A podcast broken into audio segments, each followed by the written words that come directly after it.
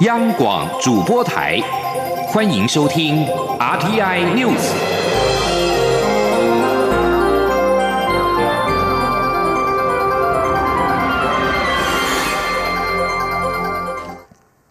各位好，我是主播王玉伟，欢迎收听这节央广主播台提供给您的 RTI News。今天是二零二零年六月二十四号，新闻首先带您关注国际焦点。美中外交高层日前在夏威夷会谈，美国国务卿蓬佩奥二十三号透露，中方在会中对于美国决定贩售台湾 F 十六系列战机表达不满。他则强调，对台军售完全适当，与美国历任政府的做法一致。蓬佩奥二十三号接受电台节目主持人休伊特访问时表示，他与杨洁篪在会中谈论许多军事活动议题。中方不满美国国防部以及美国海军在印太区域行使自由航行权，美方则清楚表明未来会持续这么做。蓬佩奥指出，会中也谈论台湾议题，双方清楚了解彼此对方行为的期待。蓬佩奥表示，美国行政部门已经收到军售台湾 F 十六的通知，中方对此表达不满，但他强调对台军售完全适当，也与美国历任政府对台的做法一致。美国国务院去年八月批准军售台湾六十六架 F 十六系列战机，军购总额约八十亿美元，约合新台币两千五百零七亿元。台湾军方预估二零二六年可完成交机作业。中国官方智库中国南海研究院院长吴世存在二十三号表示，美国正在亚太地区部署前所未见的军力，升高了中国。人民解放军海军爆发意外事件的风险，假如危机爆发，对双边关系将带来灾难性的后果。而面对中国军机近期频频闯进台湾的西南空域，学者分析指出，这可能与两岸关系不佳有关。中国试图与军事力量警告台湾，也不排除是为了解决中共的内部斗争。其领导人展现军权而做出相关的举动。至于军事层面的意涵，军事专家认为，共军选择台湾西南空域，有可能是针对国军或美军从太平平洋西岸进入南海所采取的截断空域制衡军事作为。请听央广记者王兆坤的采访报道：中共军机近来频频闯入我西南空域，国军除广播告警外，侦巡战机也全程掌握。积极驱离应处，攻击频扰原因。先就政治方面而言，中正大学战略暨国际事务研究所教授林泰和二十三号受访表示，两岸关系僵持，加上国民党提出的论述，将九二共识视为历史贡献，中国认为有必要在此刻展现军事力量。他说：“可能跟台湾讲，这台湾海峡啊，西太平洋、南海这边，反正是我的势力范围，也算是我的内海啊，因为是南海这边。然后我要什么时候来，用什么方式来，来几次啊？反正就是都是我的意志啊。”此外，林泰和指出，中国的疫情与经济问题，不排除导致中共内部斗争激烈，其领导人透过军事作为，让外界知道。人民解放军还是掌握在我手上。再从军事角度来看，军事专家谢仲平研判，解放军很可能想借由这种密集巡逻方式，逼迫我方空防压力，甚至压缩我军可管理空域。另也研判，解放军近期出动的苏凯三十、歼十、运八等机种，都属于现有主力战机，不排除是为了八月可能举行的南沙军事演习。进行预先操演，还有一个原因，谢仲平指出，是为了因应美军在南海与台海周边的活动，解放军必须做出抗衡表态。他说：“把这个演习跟最近的行动做一个联想的话，哈，其实解放军的军机出海，它在我们西南那边的活动。”具备可以说截断南海，包括甚至是说国军或者是说美国军机要从太平洋西岸这边要进入南海，它在这边活动，那可以截断这一边的这个空域，那就有一些这种反制跟这种制衡的这个意义在里面。谢仲平表示，如果解放军真的想攻打东沙群岛，从军事行动流程来讲，国军的增援路线正是解放军意欲截断的西南方向。中央广播电台记者王兆坤台北采访报道。继续关注台湾的对外关系。渴望在九月初访台的捷克参议院议长维特奇表示，台湾是事实独立的自由国家。目前报名访团人数已经超过专机的名额，他将利用访台机会推动两国的经贸与文化关系。维特奇有意出访台湾，引起捷克政坛热烈讨论。捷克大报《今日报》网络版二十三号刊出维特奇的影音专访，请他详细说明访台动机和规划。背景交替出现的中华民国国旗、台湾地图和台北一零一的照片相当抢眼。维特奇坦诚，一开始受受受到前议长科加洛的影响，他自认有责任完成他访台的心愿。随后，由于中国的压力、推动经贸和对民主国家的尊重等因素，更确信自己一定要访问台湾。科加洛原本打算在二月份访台，却不幸在出发前猝死。他生前收到一封中国驻捷克大使馆的信，信中威胁他，如果访台，捷克企业将付出代价。妓院的维特奇也同样因为台湾受到中国方面的压力，中国大使馆不仅抗议他感谢台湾捐赠口罩，还警告他不要祝贺台湾总统就职。维特奇表示，当他发现捷克从总统到总理都对中国大使的不恰当行为没有反应时，为捍卫捷克共和国的主权和名誉，他除了访台之外没有其他选择。维特奇强调，台湾是一个事实独立而且自由的国家。目前已经有超过五十家企业和研究单位要报名随行，人数已超过专机可容纳的名额。他将在下个月筛选出访团名单。如果顺利成行的话，维特奇将是历年访台最高层级的捷克官员，象征两国关系的升温。蔡英文总统二十三号下午在总统府主持一百零九年三军六校院授证授接暨颁奖典礼。总统在致辞时勉励这些即将成为中华民国军官的毕业生，未来一定要全力坚持国土主权寸步不让、民主自由坚守不退的信念，发挥最大的信心、勇气及专业，让守护国家安全的团队力量变得更强大。今天记者欧阳梦平的采访报道。蔡英文总统在致辞时表示，他上任后每年都会出席三军六校院的联合毕业典礼，以具体行动表达对国军的支持。但是今年因为疫情的关系，他二十四号无法前往毕业典礼的现场，因此特别在前一天邀请各校成绩优异的毕业生及家人到总统府，除了颁授毕业证书，也要给予最深的肯定与期望。总统表示，在场的毕业生即将正式成为中华民国的军官，担起保家卫国的责任。他期待大家发挥最大的信心、勇气及专业，贡献所长，让守护国家安全的团队力量变得更强大、更坚强。总统并指出，面对国际情势的多变及中共频繁的军事活动，必须以最高的警觉、最坚强的信心捍卫国家的主权，维持区域的和平稳定。政府也正在进行国建国造、国基国。造的任务，以强化整体战力，而且落实国防自主的目标。他也期许毕业生们未来要坚持国家主权及民主自由的信念。他说：“各位优秀的同学，未来一定会是守护国家安全最关键的力量。我要勉励各位，身为中华民国的军官，未来一定要全力的坚持国土主权，寸步。”不让民主自由坚守不退的信念，我们更要共同努力，打造更精实、更现代化的国军。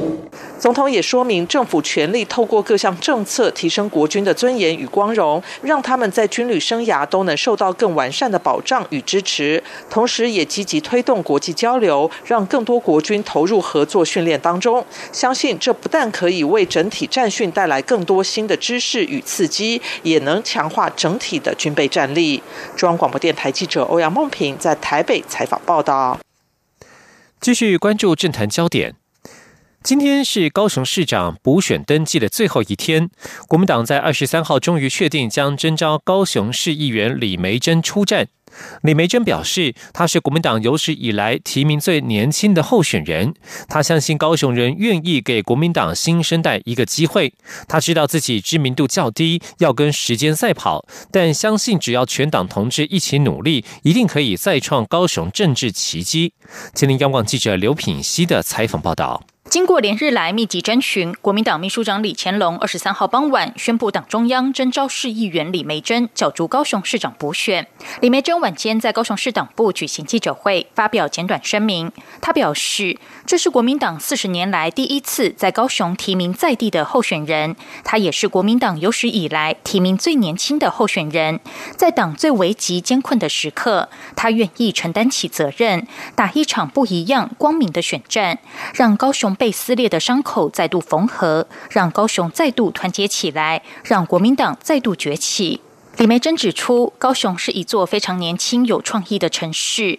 高雄人愿意给民进党二十年的时间执政，他相信高雄人也愿意给国民党新生代两年的机会。只要全党一起努力，相信国民党一定会再创高雄政治奇迹。他说。现在要跟时间赛跑，我的知名度比较低，但是我相信我们一起努力，我们一定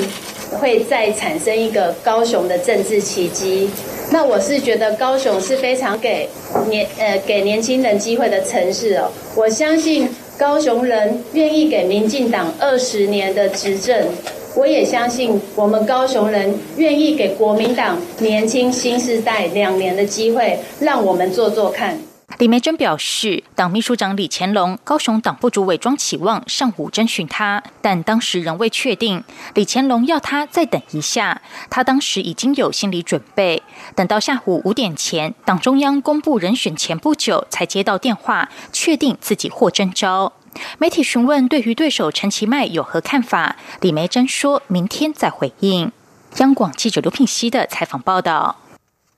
针对国民党确定征召李梅珍出战，民进党高雄市长参选人陈其迈表示，高雄市政需要重开机，让高雄继续往前进。未来如果有机会，无论辩论或是市政发展方向，他期待与李梅珍进行君子之争。另外，台湾民众党二十三号晚间指出，他们已正式征召高雄市议员吴义正参选高雄市长补选，民众党也证实吴义正已经入党。吴益正在今天上午九点将由党籍立委蔡碧如、张其禄陪同前往高雄市选委会登记。民众党表示，吴益正已经连任五届高雄市议员，而且多次获得公民团体评选为整体问政品质最佳以及问政最认真的议员，符合民众党设定在地优秀的候选人形象。中央流行疫情指挥中心日前开放十一个国家地区的境外应届毕业生入境。教育部表示，已经收到学校申请，最快有三名港生预计二十六号入境，待检核没有问题之后，就会通知学校。另外还有四名港生预计二十八号入境。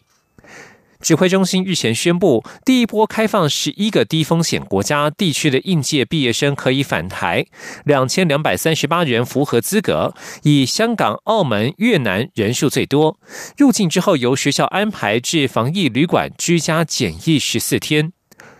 另外，有二十八名滞留土耳其的台湾民众搭机，于二十三号晚间返抵桃园国际机场。驻土耳其代表处表示，四月间陆续接获滞留民众及在台家属多次洽询求助。随着土耳其政府近日逐步开放部分国际航班，代表处近日终于确认回台航线，让民众能够顺利返家。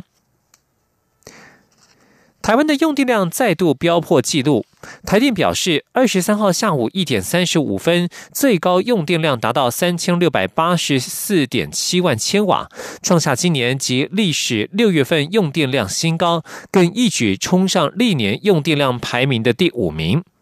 近日各地晴朗炎热，根据气象局观测，台北测站二十三号下午两点零四分出现摄氏三十八点四度的高温，创下今年最高温纪录，也是历年六月第二高温。气象局针对十四个县市持续发出高温警示资讯，而今天还可能创下温度的新高。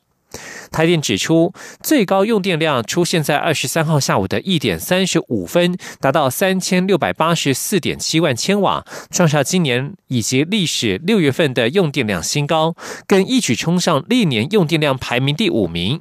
用电量最高的当下，太阳光电发电量达到两百一十七点八万千瓦。台电预估，今年的尖峰用电量可能高达三千七百九十一万千瓦。这里是中央广播电台。放下遥控器，放心出门去。防疫新生活运动开始，去享受汗水，享受阳光，享受现场，享受真实，享受美食，享受安全，享受风足，享受无拘无束，享受日常如常。戴口罩，勤洗手，保持社交距离。防疫新生活运动，乐活防疫，健康生活。有政府，请安心。资讯由机关署提供。各位好，我是主播王玉伟，现在时间是上午的六点四十五分，欢迎继续收听新闻。经济部二十三号公布五月份的工业生产指数为一百一十点一八，年增百分之一点五一，与制造业生产指数同为连续四个月正成长。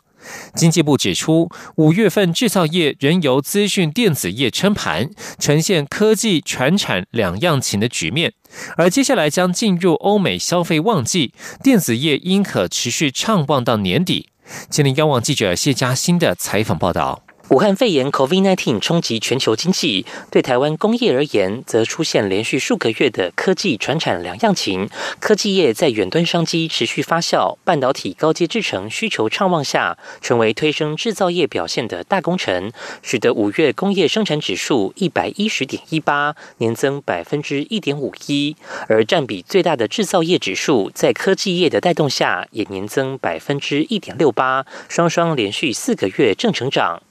至于传统产业，在疫情肆虐、各国锁国封城下，景气形成恶性循环，包括纺织、汽车及其零件、石油及煤制品、金属制品及机械设备等，都呈现双位数衰退。经济部统计处副处长王淑娟说。疫情的冲击，各国的需求就急速降温，需求降温的结果就会使得原物料价格大跌，下游会继续观望，就不敢再进货，那就会形成一个比较不好的循环。所以，船产的部分其实它的变数是在于疫情的发展。经济部统计处指出，如果下半年疫情能朝正向发展，船产渴望出现一波库存回补潮；但若有第二波疫情，也将增添复苏的不确定性。科技业方面，虽然电子业今年持续双位数成长，但下半年面临产业旺季，基期已高，使得下半年增幅可能趋缓。不过，我国制造业的主力是电子零组件，尤其机体电路业者对于今年需求并不看淡，仍能维持正成长，应可继续撑住制造业表现。统计处也预估，六月制造业将年增二到六个百分点，上半年则可望年成长六到七个百分点。中央广播电台记者谢嘉欣采访报道。另外，经济部在二十三号公布五月份批发、零售、餐饮营收统计，其中零售、餐饮营收分别为三千零八亿元以及六百一十九亿元，都比四月份回升。尤其餐饮业回升幅度逼近三成，是史上最大的月增幅。经济部指出，内需市场已经过了最坏的时间点。六月份进入防疫新生活，消费力到报复性成长，加上七月又有振兴措施，只要做好防疫，内需表现后市可期。同样是财经消息。过去金融遗产如股票、存款都需要继承人亲自到各个银行申请，让人身心俱疲。财政部二十三号指出，从今年七月一号开始，民众可以透过国税局单一窗口查询各类遗产资料，不但免除奔波之苦，也能避免漏报遗产税遭处罚。前林央广记者杨文军的采访报道。当亲人往生，伤心之余，还要记得处理遗产相关事宜。过去财政部、国税局只能提供不动产、汽车财产资讯，金融遗产如股票、存款、基金、保险，甚至卡债、贷款，都需要继承人亲自到各银行奔波。若有十家银行账户，就要跑十家银行才能了解亲人的财务状况。若是不小心漏报，还要补税，甚至遭处罚。财政部二十三号协同金管会共同宣布，七月一日起，民众可以透过任一个国税局单一窗口查询各类遗产资料，不但免除奔波之苦，也能避免漏报遗产税遭处罚。财政部长苏建荣说：“那么未来民众呢，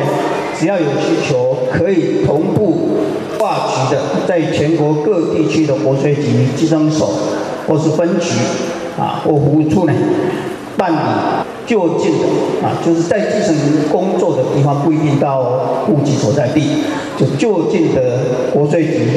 申请的金融遗产被继承人金融遗产的查询的申请。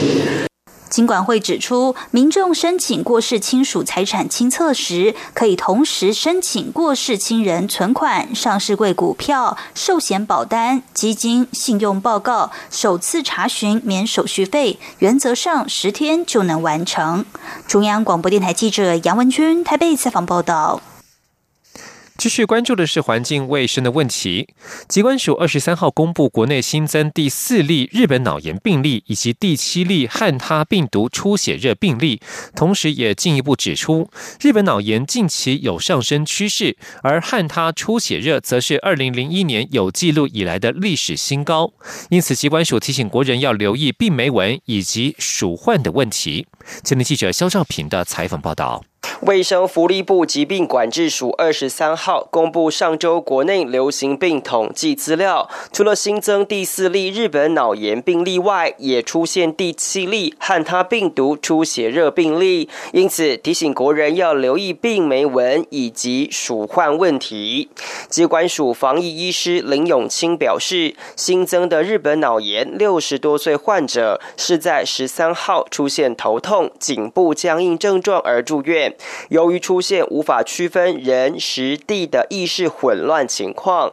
更转往加护病房治疗。林永清提醒，多数人感染日本脑炎后不会有明显症状，只有小于百分之一的比例会出现症状，但一旦出现症状，可就不得了。他说：“虽然就是呃出现临床症状这个比例很低哦，那不过如果真的出现症状的话，严重的话会出现这些意识状态的改变啊，甚至是说有呃运动的障碍啊、神志不清，甚至昏昏迷死亡的情形，这个死亡率可能会高达到呃两成到三成。那就算是呃。”呃，没有，因为这样子，呃呃，就是如果是这个存活病例里面呢，大概也会有大概三成到五成的人可能会有一些神经系统的一些后遗症。机关署表示，国内目前有四例日本脑炎病例，分别位在屏东、台南与高雄等地，因此提醒国人要特别留意会传播病毒的三斑家蚊、环纹家蚊与白头家蚊。另外，机关署也公布国内今年第七例汉他出血热确诊病例，是一名四十多岁从事肉品业的男子，他在一号出现发烧、畏寒、腹泻、全身酸痛。等症状，目前已经康复出院。机关署意调发现，不管是个案屏东住家或高雄工厂，都有多只老鼠出没。机关署疫情中心主任刘定平进一步表示，今年为止的七例也写下二零零一年有记录以来的新高点。他说：“今年的病例数呢是较往年同期为高，今年到目前为止是七例，那往年大概都是呃一到三例。”机关署表示，汉他病毒出血热是人畜共通传染病，潜伏期最长到两个月，症状多为发烧、头痛、结膜充血等，部分患者也会有休克、肾衰竭等情况。因此，提醒最好的预防就是加强环境清洁。中央广播电。台记者肖兆平采访报道。文教消息：受到疫情影响，印尼台湾高等教育展今年首次以线上方式举行，共有二十七所台湾大专校院参与。教育部二十三号表示，以往实体展大多吸引附近的学生及家长前来，而这一次反而是让各地学生都能够上线交流互动，是格外的热烈。前天记者陈国维的采访报道：印尼学生来台就学人数逐年增加，这个学年度有一万三千九百零七人，比起六年前已经成长四倍多，成为我国大专校院境外生第四大来源国。历年的印尼台湾高等教育展轮流在雅加达。泗水、棉兰等各大城市举办。今年因应疫情，首次改成线上展，并由泗水台湾教育中心承办活动。透过脸书、IG 等社群媒体以及友好学校宣传，一开始就先吸引近二十所与台湾交流频繁的印尼大学近千名学生报名参加。教育部国际及两岸教育司代理科长林新贝表示，线上教育展由各校介绍学校的优势与特色，学生可依个人兴趣参加有意申请入学。的学校场次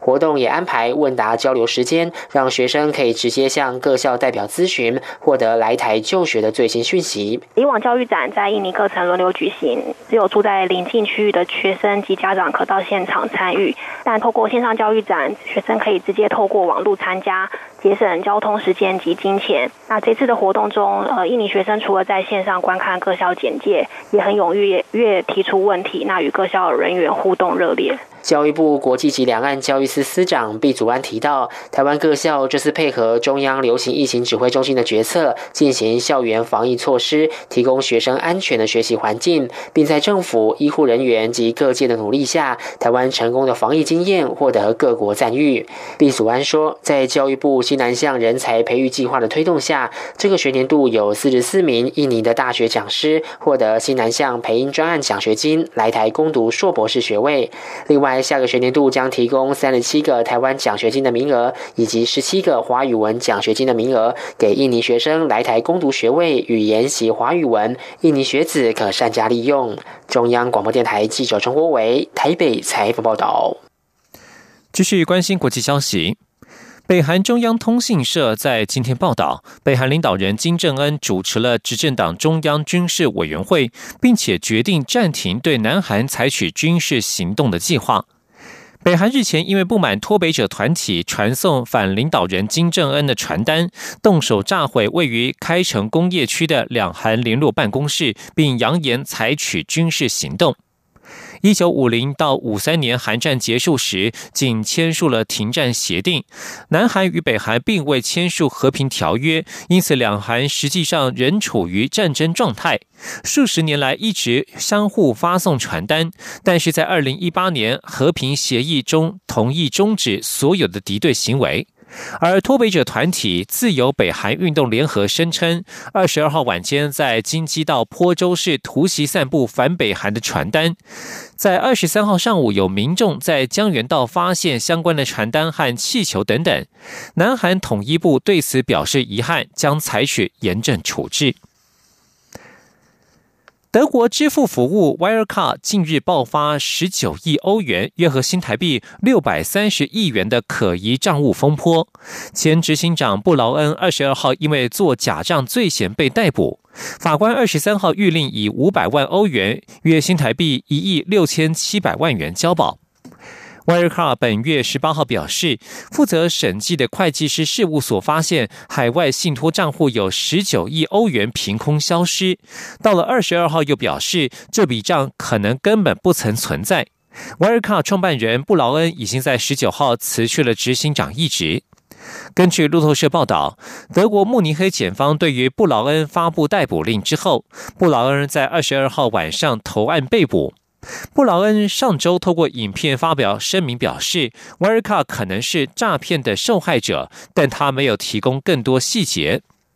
布劳恩执掌 Wirecard 的十八年期间，让这家在网络泡沫时期靠经手线上赌博和色情网站支付交易兴起的公司，一路发展成为市值超过两百亿美元的金融科技业宠儿，并且打入德国蓝筹股 DAX 指数。不过，Wirecard 在迅速崛起的过程当中，也一再传出吹哨人、记者和股票炒家指控 Wirecard 捏造假交易来夸大公司的营收和获利。